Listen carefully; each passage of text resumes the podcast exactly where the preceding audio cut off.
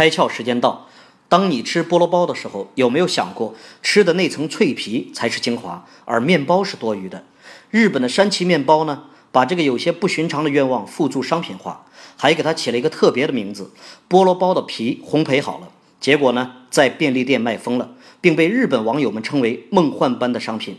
无独有偶，在日本呢，甚至还有人卖铜锣烧的皮。盖饭用的饺子馅儿也意外地受到了年轻消费者的欢迎。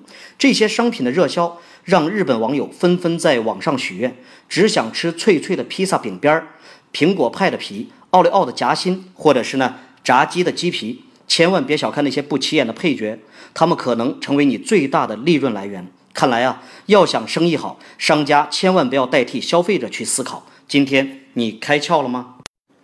更多节目，请扫描封面二维码。关注公众号“开窍”，和更多小伙伴一起来听故事、开脑洞。